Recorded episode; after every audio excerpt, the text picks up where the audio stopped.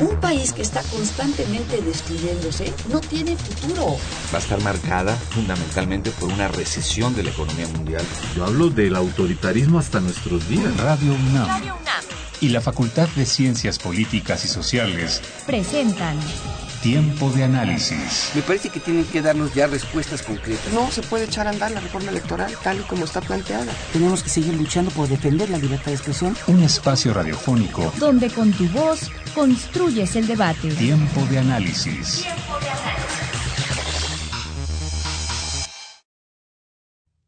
Buenas noches, soy Axel Agüero. Y yo Héctor Castañeda. Y hoy hablaremos sobre la reforma a la Ley Federal de Telecomunicaciones.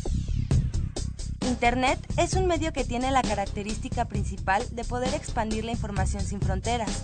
Aunque no toda la población tiene acceso a la red, esta se ha utilizado como válvula de escape ante el hermetismo del resto de los medios masivos en diversas situaciones. Es, además, el lugar en el que la prensa no oficial puede publicar información y opiniones. Desde el principio de las campañas presidenciales, por ejemplo, se comprobó que Internet y las redes sociales constituyen un medio que está fuera del control de las manos gubernamentales y que en ciertos casos pueden ser utilizadas para convocar a manifestaciones o comentarios críticos.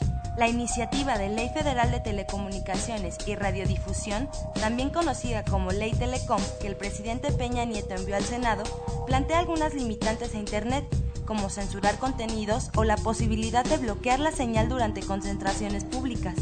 La consigna es simple. El gobierno designará a una autoridad competente que bloquee el acceso a sitios y a contenidos que afectan la seguridad nacional, aunque no especifican a qué se refieren con peligro a la seguridad nacional. Además, se obligará a los proveedores de Internet a tener una base de datos con la información personal de cualquier usuario y de su interacción en las redes de comunicación y de la red en general. Es decir, todas las conversaciones de Facebook, WhatsApp, SMS y otros medios estarían por ley en manos del gobierno. Al respecto, una avalancha de internautas, medios y organizaciones argumentan su derecho a no ser espiados en sus conversaciones personales, rechazan el surgimiento de una especie de estado policíaco en redes sociales y plantean cuatro problemas fundamentales. 1. La propuesta no garantiza el acceso a Internet a millones de mexicanos, lo cual debería ser uno de sus objetivos. 2. La iniciativa deja la puerta abierta a toda clase de vigilancia de tus actividades en la red, así como el uso de esa información con cualquier fin. 3. La propuesta enfatiza que tu derecho al acceso a Internet puede ser suspendido cuando se considere que afecta a la seguridad pública y nacional. 4. La iniciativa no garantiza la neutralidad en la red y además otorga un gran poder a las grandes empresas que ofrecen servicios de acceso a Internet. Por ejemplo, según el artículo 195 de la reforma, los concesionarios de telecomunicaciones estarán obligados a bloquear todas las señales de telecomunicaciones durante eventos que sean considerados por el gobierno como peligrosos para la seguridad pública y de la nación mexicana en general. En el artículo 227 se dice que no se podrán transmitir noticias, mensajes o propaganda de cualquier tipo que sea contrario a la seguridad del Estado o el orden público, aunque no especifican a qué se refieren con seguridad y orden público. Disposiciones como esta han sido aprobadas rápidamente en países como Turquía, Siria o Egipto, y en la práctica permiten a las administraciones adoptar un carácter totalitario en el momento que deseen, es decir, una especie de estado policiaco en Internet. Quédate con nosotros en tiempo de análisis porque hoy hablaremos sobre la reforma a la ley de telecomunicaciones.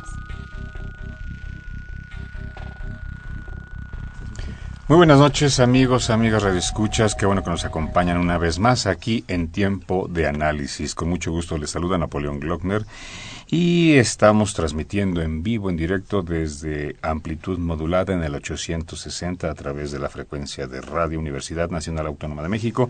Y como ustedes saben, este es un programa coproducido con la Facultad de Ciencias Políticas y Sociales de esta Casa de Estudios.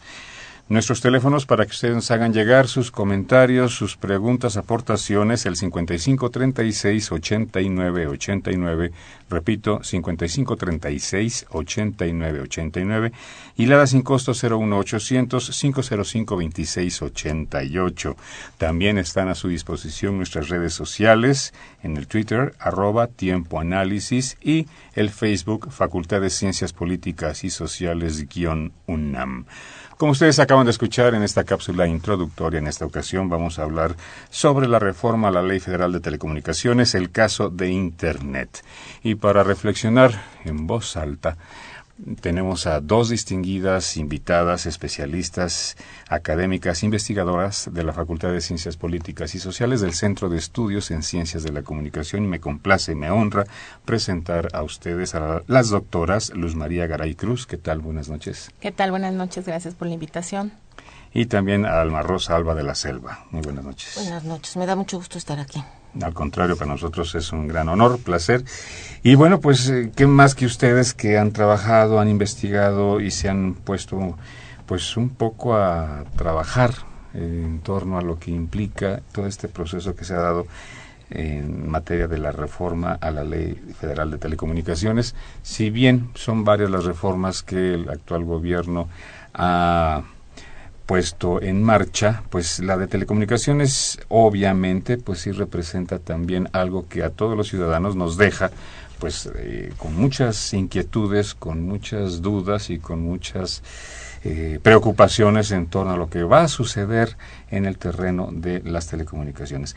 Esto, evidentemente, a quienes estamos vinculados a los medios de comunicación, pues sí nos resulta pues preocupante, inquietante y es decir, estamos al día al tanto de lo que sucede en torno a lo que contienen estas reformas. Pero, ¿qué pasa con el ciudadano que no está vinculado a los medios de comunicación, a la radiotelefonía, etcétera? Que, sí es usuario, que sí es consumidor y que sí tiene evidentemente pues eh, una no responsabilidad al contrario, pero sí una afectación en torno a lo que esto va a conllevar, ¿no? Eh, sí me gustaría en ese sentido rápidamente si pudiéramos hacer una revisión eh, un poco antes de entrar en materia específicamente sobre el caso de Internet, en lo que esta reforma de telecomunicaciones ha planteado en sustancia y lo que evidentemente se puede, eh, digamos, poner en tela de juicio. No sé si quién de las dos en esta explicación clara de palitos y bolitas. Sí, así una cuestión panorámica, muy de entrada, tendríamos que decir que como parte de las reformas estructurales impulsadas por este régimen, se promovió la relacionada con telecomunicaciones y radiodifusión. El año pasado, en marzo del 2013, se promulgó la reforma constitucional de telecomunicaciones y radiodifusión. Se modificaron ocho artículos de la Constitución después de más de 50 años que no se había logrado modificar una ley secundaria que es la de radio y televisión todavía vigente, la famosa Ley Federal de, Radio y televisión. Ahora sí se pudo modificar ocho artículos constitucionales. Ese es un primer punto que llama mucho la atención. Ahora sí fue posible, ¿no?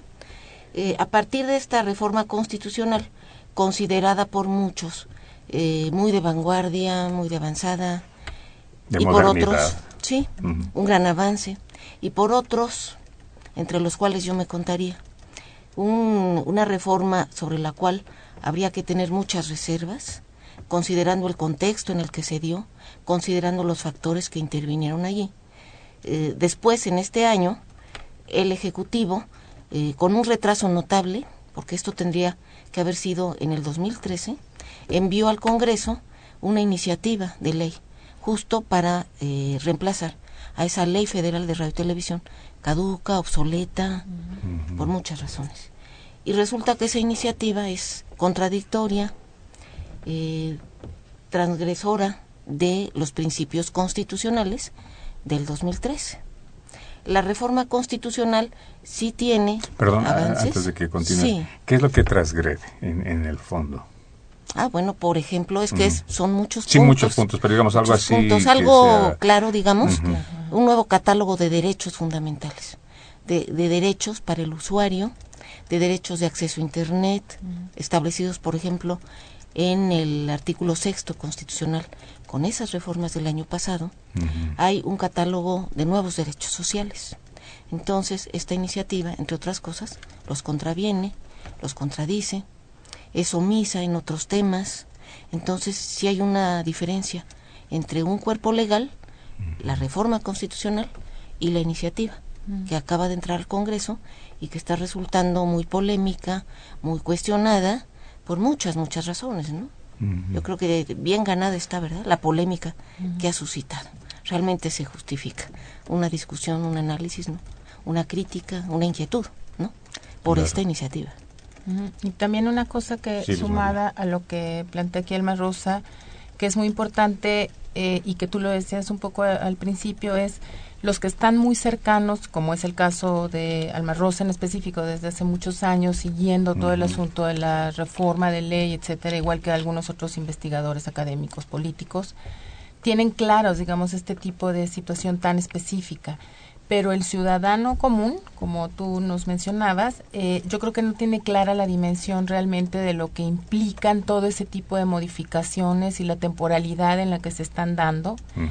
Y a veces la mirada es como muy reduccionista, ¿no? Eh, por ejemplo, podemos escuchar ahí como opiniones muy de sentido común, muy optimistas, digamos, de, ah, sí que bueno que va a haber la reforma porque entonces va a haber más canales y va a haber competencia y entonces ya no todo va a ser Televisa y TV Azteca, lo cual, digamos, tiene muchos puntos de matiz, ¿no? Eh, pero ya en el fondo no acaba de quedar claro exactamente cómo es que se va a dar esa discusión, quién va a poder este, concursar para tener concesiones, permisos, etcétera, ¿no?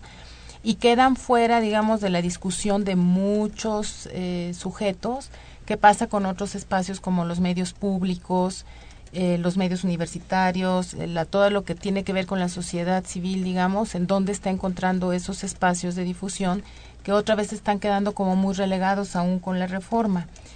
Y en ese gran paquete entra también un punto que ha generado mucha confusión, digamos que es muy visible, pero que ha generado también mucha confusión, que es lo que puede suceder con Internet, que es justo lo que escuchábamos en la, en la cápsula de entrada, ¿no? Y entonces también hay como mucho sentido común, mucho reduccionismo y mucho ver solamente la punta del iceberg, ¿no? De es que nos van a censurar, lo cual ya de suyo es grave, es peligroso, es discutible, etcétera. Pero también pasan otras cosas de fondo, ¿no? Como por ejemplo, esos grupos sociales que no tienen espacio en los medios electrónicos tradicionales y que habían empezado a encontrar espacios en Internet, eh, qué va a pasar con ellos. O sea, cómo se va a regular, quién va a decidir qué sí, qué no puede entrar o no entrar, qué puede afectar o no afectar a los intereses del gobierno desde la lógica del gobierno. Ese tipo de cosas, por ejemplo, yo creo que no las alcanzamos como a dimensionar del todo porque no son tan visibles, digamos, porque en el mundo de información que está circulando, los propios medios están agendando lo que les interesa que se discuta, digamos y grupos, eh, sectores de la sociedad aparte, los académicos, algunos políticos, los jóvenes, como lo vimos con la marcha eh, de, ayer, que aparte acabó bastante mal por lo que todos pudimos ver hoy también, eh, son los que tienen un poco más claro realmente que hay muchas más cosas de fondo que discutir, además de la censura, ¿no?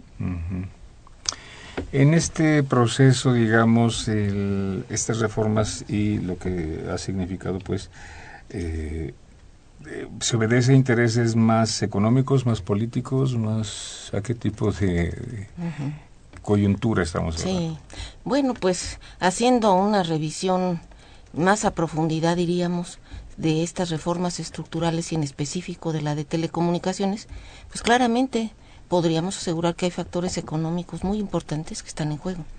En principio, porque el sector telecomunicaciones es desde hace varios años el de mayor dinamismo en la economía mexicana e incluso también a nivel mundial. Esto ocurre en el mundo, pero en México también. El sector telecomunicaciones ha generado muchos ingresos, ingresos muy muy altos en los últimos años. Y en este momento me refiero al sector telecomunicaciones, incluyendo a radiodifusión comercial, que ya hay que empezar a entender así, estos ámbitos a partir de la convergencia tecnológica y entonces tenemos a las tecnologías de la información y la comunicación, las TIC, las telecomunicaciones, con Internet, por supuesto, ahí posicionado, y luego la radiodifusión clásica, y lo que tenemos es un hipersector, un hipersector muy grande con una vastedad de servicios, servicios convergentes. Entonces, todos estos nuevos servicios que están surgiendo, servicios emergentes tienen un alto valor económico. Y en el modelo económico, valga la redundancia, en el que estamos adscritos como país, eh, ese sector telecomunicaciones tiene una relevancia muy, muy clara. Entonces, por eso lo que está en juego es tan importante y por eso está, ¿cómo podríamos eh, decirlo? Eh, por eso está tan fuerte la disputa, ¿no? La disputa por cómo va a quedar esa ley, cómo va a regular a esos poderes económicos que además están imbricados con poderes políticos, bien lo sabemos. Hay una imbricación ahí que incluso es una pauta histórica, que está documentada ampliamente.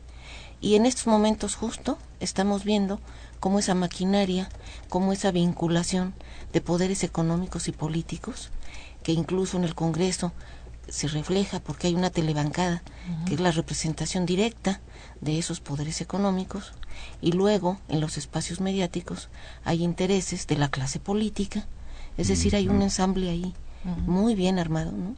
Están poniéndose en marcha en estos momentos, ¿no? Entonces lo que está en juego es mucho y creo que lo que está siendo relegado, una vez más, pues son los intereses de la sociedad. Me parece que esto que comentaba la doctora Garay es muy oportuno porque ciertamente si tanto la reforma constitucional como esta iniciativa que está en discusión tiene algunos tintes sociales, es muy claro que lo que está eh, en el interés de los actores que están ahí presentes en ese escenario de disputa no es lo que le toque a la sociedad, cómo quede la sociedad, si esos derechos nuevos van a ser garantizados, asegurados, efectivos o no, eso realmente no es lo que les interesa sino cómo van a quedar los grandes consorcios que ahorita ya están constituidos, Televisa, TV Azteca, en redes públicas de telecomunicaciones y que van derecho a las redes de nueva generación y a la llamada sociedad inalámbrica, una sociedad de accesos. Eso es lo que está en disputa, ¿no? Y sumado a lo que dice, dice también la doctora Alma Rosa, es digamos, esa es la dimensión macro del, del asunto, una de las dimensiones macro, que es toda la parte de la economía, y que evidentemente no es un asunto solamente de economía a nivel nacional, es un asunto de economía a nivel global incluso, ¿no? Eh, obviamente por todo este asunto que tiene que ver con la propia la, la, propia dinámica de la transnacionalización de las empresas y los monopolios mediáticos y demás, ¿no? Y en donde la convergencia digital ha venido a favorecer de manera muy clara no todo este mercado digamos también de contenidos digitales de los contenidos tradicionales por supuesto pero también de los contenidos digitales porque por ejemplo si pensamos en fenómenos que se están generando ahora como a partir del acceso a internet que es la descarga de contenidos digitales, o sea, cosas como bajar películas, contratar servicios para ver películas, series, este tipo de, asuntos que están promocionándose por todas partes, ¿no?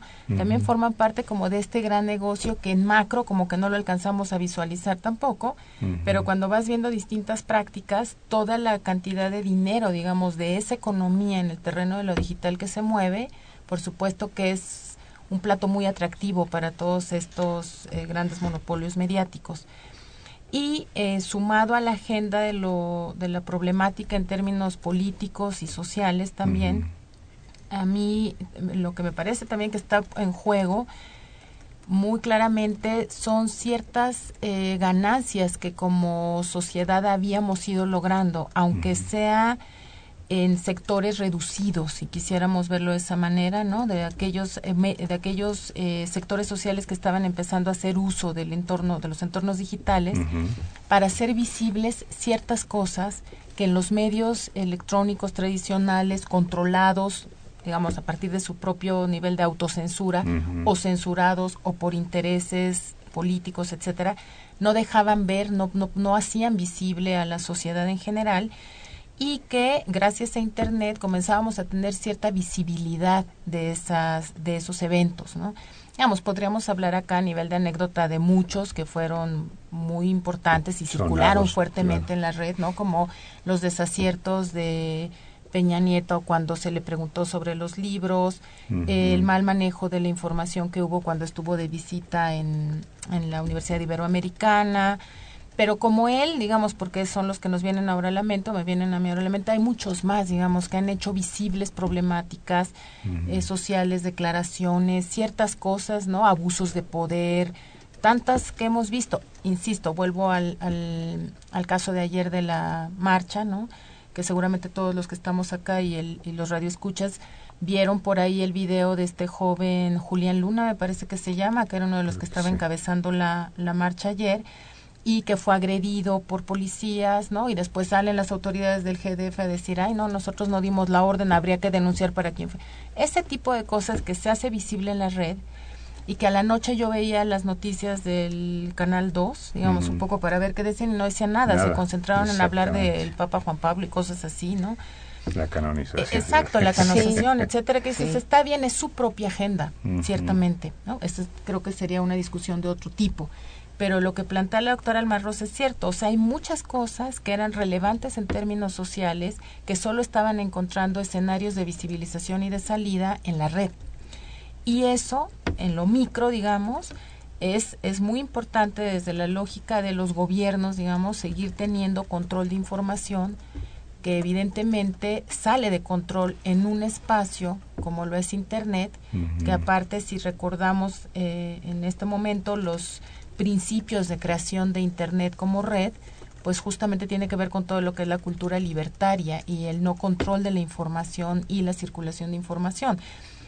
Claro, romántica idea, eh, en el momento en que Internet forma ya parte de este paquete, ¿no? Del que hablaba la doctora Alma Rosa, de un gran paquete económico de todos los servicios digitales que se empiezan a mover por esos entornos también. Entonces ahí encontramos yo creo que un punto de tensión bastante fuerte. Claro. Creo suponer que en este sentido la parte económica en cuanto a lo que representa lógicamente en el hacer negocio con la producción de, eh, en el aspecto de poder, eh, como lo, señalaba la doctora Garay, emitir, estructurar, difundir mensajes que en ese sentido a través de Internet pues no tienen mayor costo y no tienen mayor problema en cuanto a su, a su difusión. pensando en que un estudiante, ¿no? Este, eh, los tres estamos impartiendo clase en comunicación. Un estudiante que evidentemente su alternativa laboral de manera inmediata pues no es eh, poder ingresar a las empresas eh, televisoras o de radiodifusión comercial porque están saturadas, no hay cabida, etcétera, pero sí su alternativa es grabar podcasts, transmitirlos en internet o realizar videos y subirlos también a las redes sociales, etcétera, ¿no? Y que eso evidentemente a nivel de contenidos, de mensajes, lógicamente quedan fuera de control. En este aspecto, eh, estamos considerando que la inclusión de Internet en el paquete de reformas estructurales, sobre todo en la, la Ley Federal de Telecomunicaciones, obviamente, conlleva a tener esa vigilancia sobre, más sobre los contenidos a lo que pudieran no generar ganancias. Sí, sí, sí, pues bueno, lo que contiene la iniciativa y que hoy a mediodía anunciaron eh, en el Senado de la República que va a ser retirado de la misma, punto que tendremos que esperar para cerciorarnos de si es así.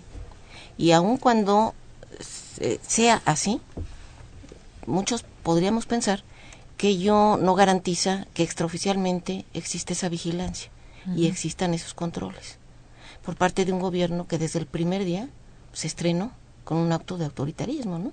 y de control. Si me permiten, vamos a hacer una breve pausa en este caso eh, y regresamos, retomamos el tema. Esto es tiempo de análisis, amigos de escuchas, nuestros teléfonos 55 36 89 89, la da sin costo 01800 505 26 88 y nuestras redes sociales controladas, vigiladas, esperemos que de manera extraoficial. De aprobarse la reforma a la Ley Federal de Telecomunicaciones, tal y como está planteada, se reduciría la garantía de la libre expresión, libre prensa o el derecho constitucional de formar grupos de oposición política por parte de la población.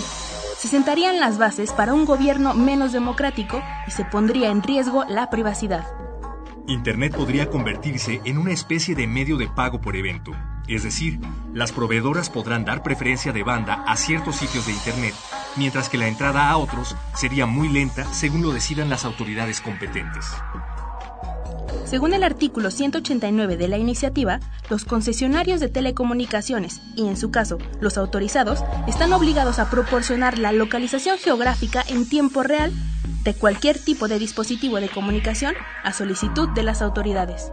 ¿Y qué pasa si quiero ver una película en línea, escuchar música, chatear y publicar memes del gobierno en Facebook al mismo tiempo? No será fácil.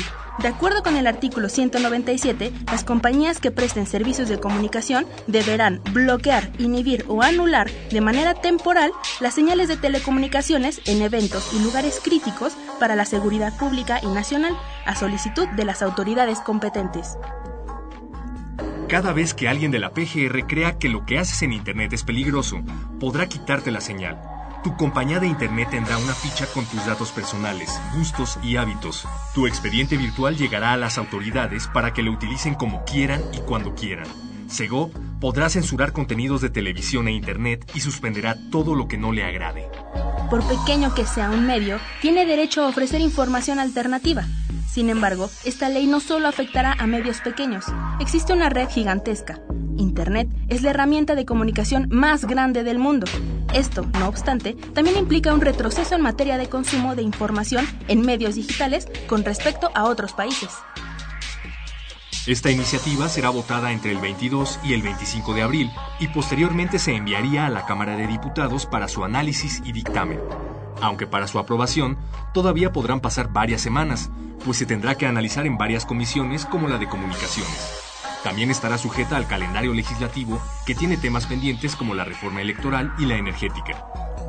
Continúa en tiempo de análisis y resuelve con nuestros especialistas estas interrogantes.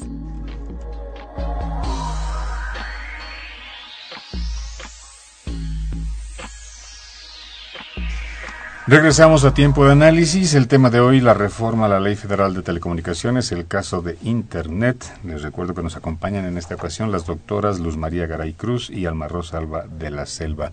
Nuestros teléfonos, amigos, amigas, háblennos el 55 36 89 89 y la da sin costo 01800 505 26 88. Nuestras redes sociales todavía funcionando, libres, soberanas. Hasta el día de hoy. Esperemos y que sigan así. Eh, Twitter, arroba Tiempo Análisis y Facebook, Facultad de Ciencias Políticas y Sociales, UNAM. Eh, estábamos justamente considerando esta situación de vigilancia del el caso ya específico de Internet.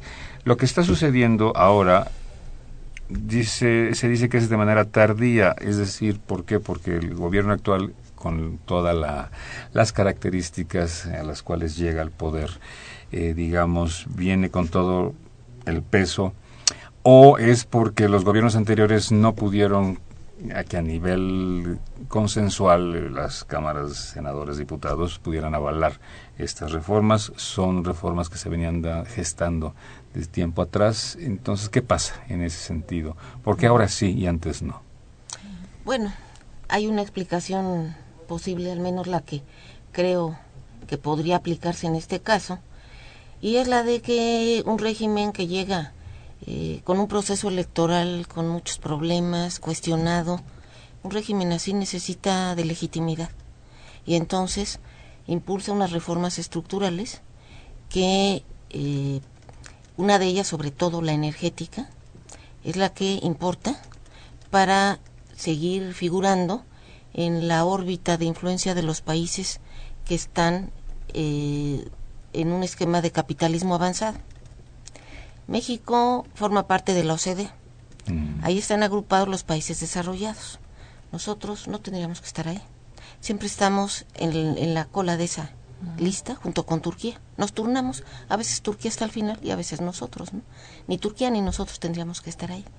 Pero entonces seguimos figurando en la lista de los países desarrollados y estos países están eh, adscritos a un proceso del capitalismo contemporáneo, de un capitalismo que se le llama un capitalismo inmaterial, justo porque se basa en todos estos productos que derivan de un trabajo intelectual, no físico. Y además como parte de reestructuraciones muy serias de ese modelo económico que ha estado en problemas muy graves. La última crisis capitalista, lo sabemos, fue estalló en el 2008 y son crisis cíclicas. Entonces, como parte de esos reajustes, los organismos internacionales aplican recetas a los países miembros. Les exigen que hagan, realicen reacomodos en materia fiscal, en materia del empleo, en, en política económica, en una palabra. México está en ese caso. La OCDE le hizo recomendaciones muy serias a México en el 2012 en materia de telecomunicaciones. Y entonces un análisis, incluso somero, de esas recomendaciones de la OCDE y la reforma constitucional nos presenta clarísimas correspondencias. Esa reforma constitucional respondió a esas recomendaciones para poder seguir en esa órbita de países, ¿no? Es muy claro que México no está, por ejemplo, con el bloque sudamericano, con esos países que están eh, formando un nuevo grupo con políticas económicas y modelos económicos y políticos distintos. Democracias son las que existen con muchos obstáculos, con procesos difíciles, pero están apostando a ese modelo político. México está desmarcándose y se asocia con los Estados Unidos, se compromete con las políticas de otros países y eso tiene un costo muy grande, un costo social. Entonces el año pasado se impulsó una reforma laboral, se impulsó una reforma fiscal, una reforma educativa y la de telecomunicaciones para cumplir con esos parámetros. Pero este año, ya en materia de las leyes reglamentarias, las leyes secundarias, que son las que aterrizan y, hacen efectivo. Operativizan. Operativizan, operacionalizan. Más bien. Esas reformas, ahí tenemos hacia dónde van en la realidad, hacia dónde efectivamente están orientando el desarrollo de este llamado hipersector, ¿no? Entonces creo que eso es muy claro, ¿no? Eso es muy claro. ¿A qué intereses responden? ¿A qué exigencias se deben? y, y, es por ello que estas medidas pues tienen un alcance superior, ¿no? Por otro lado, bueno, pues estamos ante el retorno de un esquema político que pensábamos con todo y la fallida transición política que hemos tenido. Pensábamos que había cosas que habían quedado atrás en el pasado y ahora estamos viendo cómo están retornando, ¿no? Eso también es muy preocupante. Claro. Eso también es muy preocupante, sí, pero... Sí, no, no, está bien. Y eso que era el punto en el que nos quedábamos antes del corte de la cápsula, ¿no? De lo que decíamos acá un poco en broma, un poco entre no tan broma, ¿no? Del asunto de eh, tendríamos que esperar a ver si es cierto que este asunto de la censura de Internet eh, queda fuera realmente en estas nuevas reglas. Y la parte otra es decir, bueno, a lo mejor queda fuera en el papel, pero en la vida real yo creo que sería muy ingenuo pensar que no son espacios que están vigilados, digamos, que están, hay seguimiento de ciertos actores que están empleando las redes, digamos, no podrían hacer un seguimiento de ciudadano por ciudadano, quiero creer, aunque sabemos que tecnológicamente es viable hacer, sobre todo porque en México nos pasa algo que yo no lo sé si pasa en todo el mundo, pero los datos que nos acercamos a veces nos hacen notar que sí, y es que los usuarios de Internet somos sujetos bastante poco precavidos con la información que manejamos en la red, digamos, o sea, con tal de entrar a los espacios como Twitter, Facebook, tener cuentas electrónicas de correo, etcétera, eh, aceptamos muchos eh, mucho uso de nuestra información sin tener realmente conciencia de lo que está pasando con ello. Entonces hay, hay mucha información de nosotros como usuarios que está circulando ahí, que es insumo de información para justamente todo el comercio electrónico, ¿no? Por un lado, ¿no? Toda esta parte de la mercadotecnia que se hace en redes, etcétera.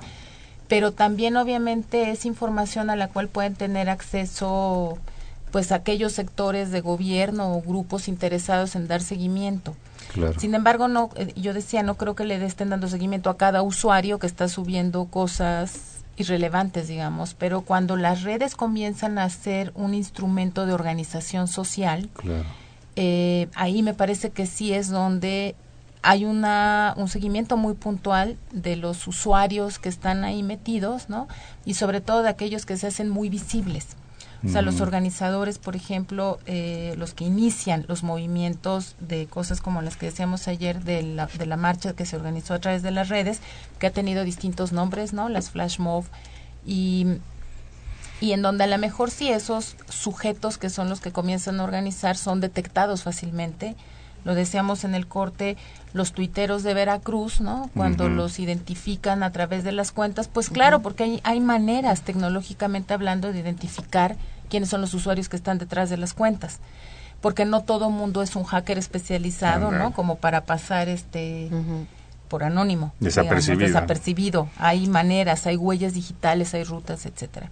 Entonces, esa, digamos, es una de las lamentables prácticas que estaba ahora comentando la doctora Almarrosa. O sea, en esta idea del cambio político que vivimos, de esta transición en algún momento que pensamos que se iba a dar, pues yo creo que ahora lo que estamos viendo en una cosa tan concreta como este intento de censurar Internet y que otra vez alguna autoridad de gobierno que nunca queda claro quién sería o quiénes serían la autoridad que dijera, qué instancia que dijera esto es nocivo, esto atenta contra la moral, esto quién sabe quién sea y quién sabe cuáles serían los criterios, digamos, a partir de los cuales podrían decidir que algo es nocivo o no, o es obra de terroristas o no. Eso es lo que también me parece, y coincido con la doctora Elma Rosa, es peligroso porque es volver a una práctica digamos, eh, que, pensábamos olvidada en, en, nuestro país, o por lo menos la habíamos un poco como perdido ahí en la memoria,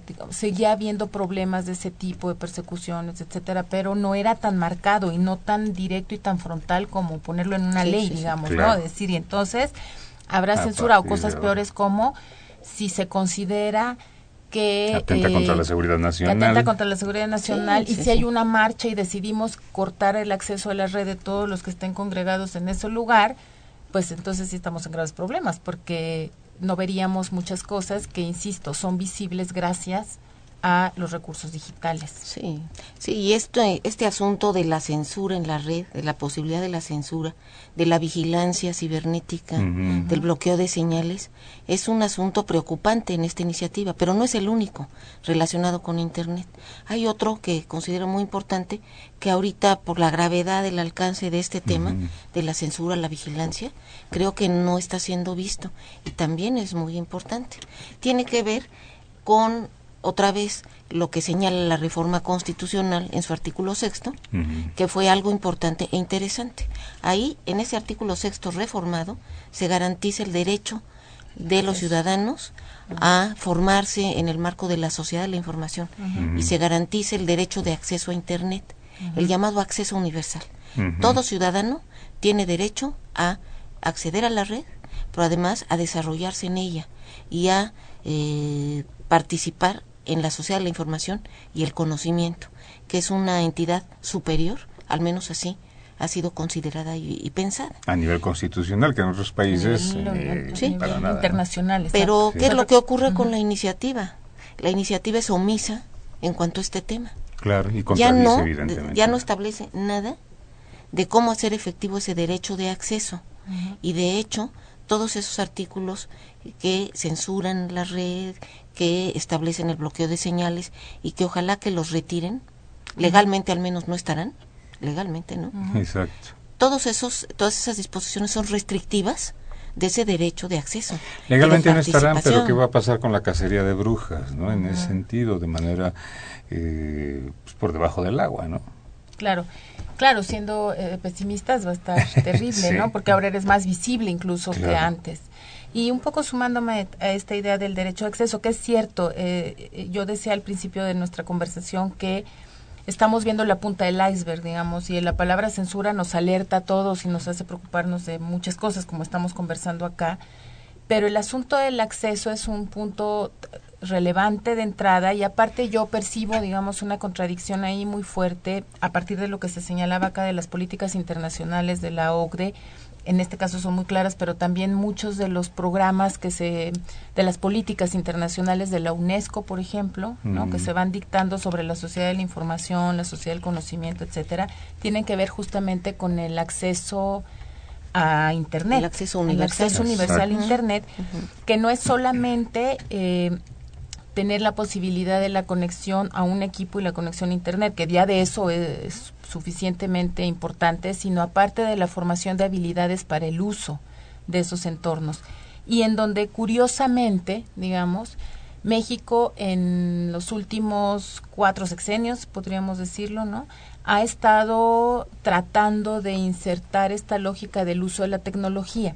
Digamos, empezó hablando por el uso de la computadora en la escuela, etcétera, pero después dio el brinco fuerte, sobre todo en el sexenio foxista, se hace como un trabajo mucho más fuerte a partir de su proyecto de iMéxico y otras cosas así, de dar un primer nivel de acceso a la población en México a través de los centros digitales y todo esto, eh, para, para dar conectividad, pero también ciertos programas de formación para poder usar la computadora y poder usar los espacios eh, en Internet. Y la reforma, la reforma educativa eh, de los últimos años, digamos, la política educativa, perdón, también ha tratado todo el tiempo de tener como protagónicas a las tecnologías. En esta suerte de, vean cómo sí como gobierno estamos cumpliendo, por lo menos en el sector educativo, ¿no? De promover el uso de la tecnología. Y en esta última eh, reforma, es una cosa que también pasa como a segundo o tercer plano en esta reforma educativa, ¿no? Se queda como, bueno, sí, sí les vamos a seguir usando, porque el colmo sería decir que no, o que no va a haber una promoción de uso de tecnología o fortalecimiento tecnológico al, sector pero tampoco es algo en lo que ya se esté prestando como mucha atención, sobre todo para el sector más desprotegido, digamos, que son todas las zonas rurales en donde es necesario el acceso. Hay una amplísima brecha digital. Exacto, que es como otro nivel del acceso, porque acá nos hemos concentrado mucho en las zonas urbanas, en, zonas urbanas y en sujetos que están muy habilitados digitalmente, digamos, que son capaces de organizar eh, marchas en Twitter, en Facebook, subir videos. Eso requiere una habilitación digital que no existe en el resto del país, ¿no? O sea, son sectores de élite, diría yo, de usuarios que están, que ya no son consumidores, sino son productores y aparte tienen conciencia del activismo digital, digamos, o sea, saben cómo usar las redes para generar todo esto. Eh, y yo creo que es un nivel que también habría que meter ahí en consideración de todo este asunto, ¿no? Sí, sí, sí, ciertamente, porque en noviembre pasado fue lanzada la Estrategia Digital Nacional, la EDN y ahí se establece a nivel de la conectividad, sin pensar tanto en la alfabetización digital, que es lo que se necesita para apropiarse de las tecnologías de Internet y de muchas otras, ¿no? Pero ahí se establecen algunos principios. ¿Y qué es lo que vemos ahora? Que no hay conexión con esta iniciativa. no, hay conexión ninguna. Entonces esto se puede convertir en otra oportunidad perdida de ingresar, de desarrollar en México una sociedad de la información y el conocimiento que en estos momentos no existe, por más que en los discursos oficiales se diga y se afirme que ya vivimos ahí por decreto. No es así, ¿no? No es así. Digamos, yo, yo ahí un poco matizaría lo que, lo que maneja la doctora Almarrosa, ¿no? Que es, digamos, a mí me parece que sí hay sectores de la sociedad mexicana que están viviendo la lógica de la sociedad de la información, digamos, si no, no estaríamos en la discusión del peligro de la censura. De esos entornos. Ni si habría manifestaciones. y, eso no es toda la sociedad de la información, obviamente implica muchas más cosas, ¿no? Es un porcentaje reducido, digamos, y, eh, sobre todo un porcentaje reducido de estas personas tan capacitadas en alfabetización digital, que insisto, son capaces de hacer esto, de poner en preocupación al gobierno en turno porque la información está saliendo, se está filtrando por otra parte, ¿no? En donde ya no tienen tanto control como solían tenerlo y por eso es la preocupación de que haya censura, digamos. Pero recordemos también que hay 40 millones de internautas en la red. Esa era una pregunta. ¿Cuántos eh, cibernautas hay en México? si no me equivoco, un poco más, poco menos, digamos, debe haber como unos 40, 45 millones de internautas. Ahora, eh, sí debemos de ser cuidadosos porque esos 40 millones de internautas son contabilizados como personas que tienen acceso a una computadora conectada a Internet. Mm. Las prácticas de uso de Internet, ese ya es otro asunto. Eh, habría que ver para qué se utiliza, el uso, que también ya hay muchos, un par de estudios fuertes, el del INEGI, por supuesto, y algunos estudios de colegas eh, a nivel institucional educativo que han hecho estudios sobre los usos de Internet y bueno, dan cuenta de cosas que creo que son muy evidentes. La mayoría de esos millones de internautas son consumidores de información. Y cuando uno empieza a ver qué tipo de información es la que están consumiendo, generalmente son cosas que tienen que ver más con el ocio, el entretenimiento, etcétera, ¿no? Pero hay un cierto número, digamos, de usuarios que ya son productores de contenidos también, que son los menos, eso sí sin discusión, son los menos Como si tuviéramos que hablar en porcentajes, yo no sé si alcanzáramos a decir del 1% de esos, pero son estos que nos digamos que nos preocupan en la discusión de hoy, son estos que sí tienen conciencia de uso de la red y están subiendo videos para denunciar malas prácticas de las autoridades, del gobierno. Eh, eh, digamos, habría que empezar a reconsiderar todo esto que tiene que ver con el ciberactivismo, ¿no?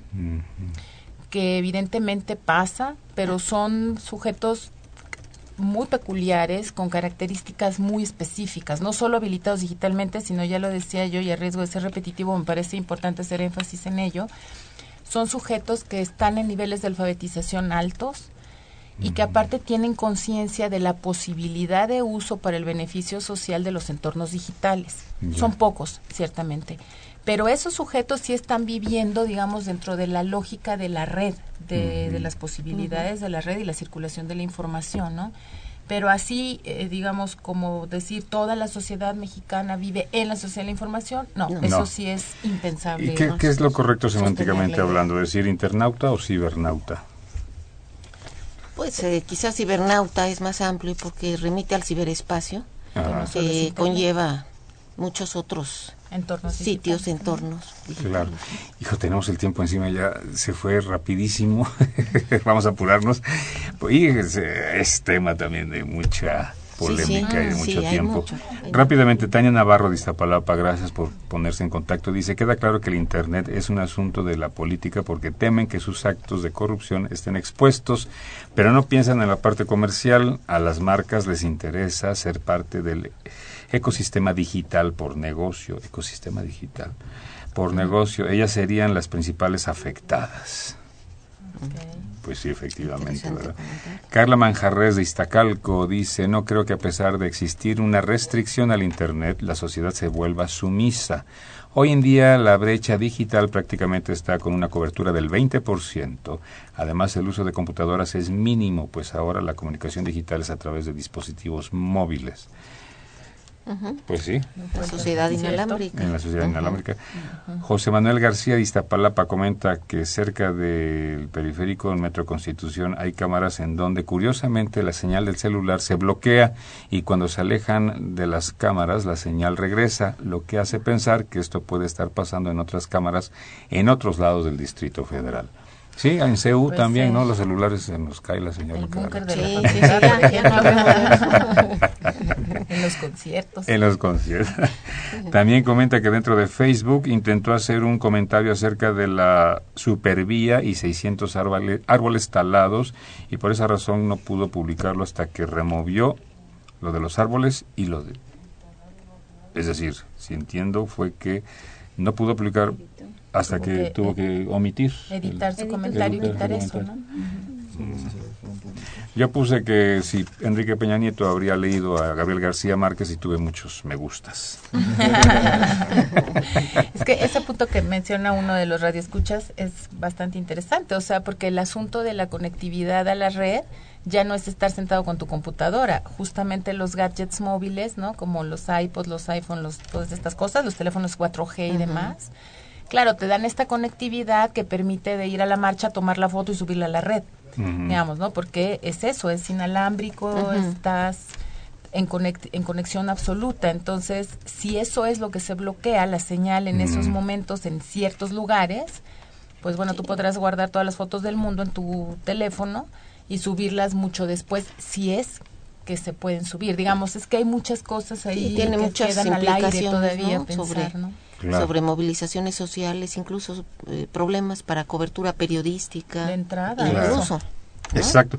Rápidamente, ayer Javier Lozano, quien es presidente de la Comisión de Comunicaciones y Transportes, presentó el dictamen justamente y que fue discutido y fue cuestionado y fue este, polémico. y se supone que pues dio un plazo de 24 horas, ¿no? Se dio un de 48 horas para que se emitiera. 48 horas, bueno, se va a empezar a revisar mañana jueves a partir de las 6 de la tarde y como sabemos el periodo de sesiones termina el 30 de abril, el próximo miércoles. O sea que... Entonces es un plazo muy, muy corto para revisar y dictaminar una ley tan compleja, que además es convergente porque conlleva los dos sectores, telecomunicaciones y radiodifusión. Es un plazo muy corto y entonces eh, yo creo que sería irresponsable sería irresponsable ciertamente que lo dictaminen en esas condiciones, pero parece que hay eh, un acuerdo ya en el Senado eh, entre partidos para llevarla adelante en esas condiciones, o incluso a nivel de un periodo extraordinario, forzar los tiempos. Pero lo que está muy claro es que tienen el propósito de que salga, ¿no? Claro. De que salga cuanto antes. A manera de conclusión y eh, de esa manera también despido su colaboración y participación, queridas doctoras. Eh, un minuto de reflexión y conclusión. Doctora Luz María Garay Cruz. Bueno, pues eh, a mí me parece que es un tema muy importante, sobre todo para la ciudadanía en general, digamos, y es una tarea fuerte para los investigadores, estudiosos, etcétera, hacer esto cada vez más claro y más visible para los ciudadanos para entender cuáles son las implicaciones de vida cotidiana que tiene en mm. sí y sobre todo para una cosa muy importante que se mencionaba en las cápsulas en la construcción de estos de este país que queremos que sea democrático en donde bastante se ha luchado por ganar ciertos espacios que yo vería muy peligroso que se perdieran sin ni siquiera intentar eh, rescatar digamos y estar muy atentos justamente a todo lo que es esta parte de la cultura política en mm. asuntos que son tan relevantes pero y tan cotidianos que a veces no alcanzamos a ver la dimensión real del impacto que puede tener para nosotros como ciudadanos, como es este asunto de esta reforma. Claro. Muchísimas gracias. Gracias por la invitación. Al contrario. Doctora Alma Rosa Alba de la Selva. Bueno, pues eh, para mí es muy claro que todos tenemos que entender esta este cuerpo normativo, mm. tenemos todos que entenderla, estudiarla, porque cada punto de estas reformas, tanto la constitucional como la iniciativa de ley, son todo un tema, todo un tema sobre el cual tenemos que reflexionar. Estamos obligados a hacerlo, tanto quienes estamos en las aulas, en, en las universidades, como todo ciudadano, porque le afecta en sus derechos, de sus derechos de usuario, en sus libertades y su derecho a la información, al ejercicio de la libertad de expresión. Entonces estamos obligados a conocerla, a estudiarla. Y luego también eh, creo que a partir de, toda esta discusión y toda esta reflexión, tendremos que ponernos a pensar qué escenarios son los que vienen. Mm. Los de una auténtica sociedad de la información y el conocimiento, participativa, con ciudadanos que sepan eh, participar, eh, ingresar a, esos nuevos entornos o si por el contrario en, en otro sentido esto es un retraso muy grave, ¿no? En un sentido social, en un sentido político. Entonces yo invitaría a los escuchas a que revisen este, estos cuerpos normativos, a que los estudien y que se sumen, se sumen al análisis colectivo que está teniendo lugar en estos momentos en la propia red y fuera de ella. Y a las manifestaciones. También. Muchísimas gracias, les agradecemos mucho su colaboración, participación. Amigos, amigas, a ustedes obviamente también les agradecemos mucho el habernos sintonizado y les recordamos que tenemos una cita el próximo martes en punto de las 8 de la noche aquí en el 860 de AM por internet www.radiounam.unam.mx para hablar sobre política viral, política tecnopolítica y política distribuida. Así es de que esperamos contar con su compañía auditiva. Participarán Benjamín Arditi y Carlos Correa en la conducción. Síganos a través de Twitter, repito, arroba Tiempo y Facebook, Facultad de Ciencias Políticas y Sociales, guion UNAM. Gracias en la colaboración participó en la coordinación de extensión universitaria de la Facultad de Ciencias Políticas y Sociales Roberto Oceguera, coordinación de la producción Claudia Loredo, en la preproducción Guillermo Pineda, montaje y musicalización de cápsulas Héctor Castañeda, en la cabina de operaciones don Humberto Sánchez Castrejón, formatos a cargo de Gustavo López, en las redes sociales Tania Morales y Carlos Correa. Se despide de ustedes Napoleón Glockner, que tengan muy buenas noches. Esto fue Tiempo de Análisis. Tiempo de Análisis una coproducción de Radio UNAM y la Coordinación de Extensión Universitaria de la Facultad de Ciencias Políticas y Sociales.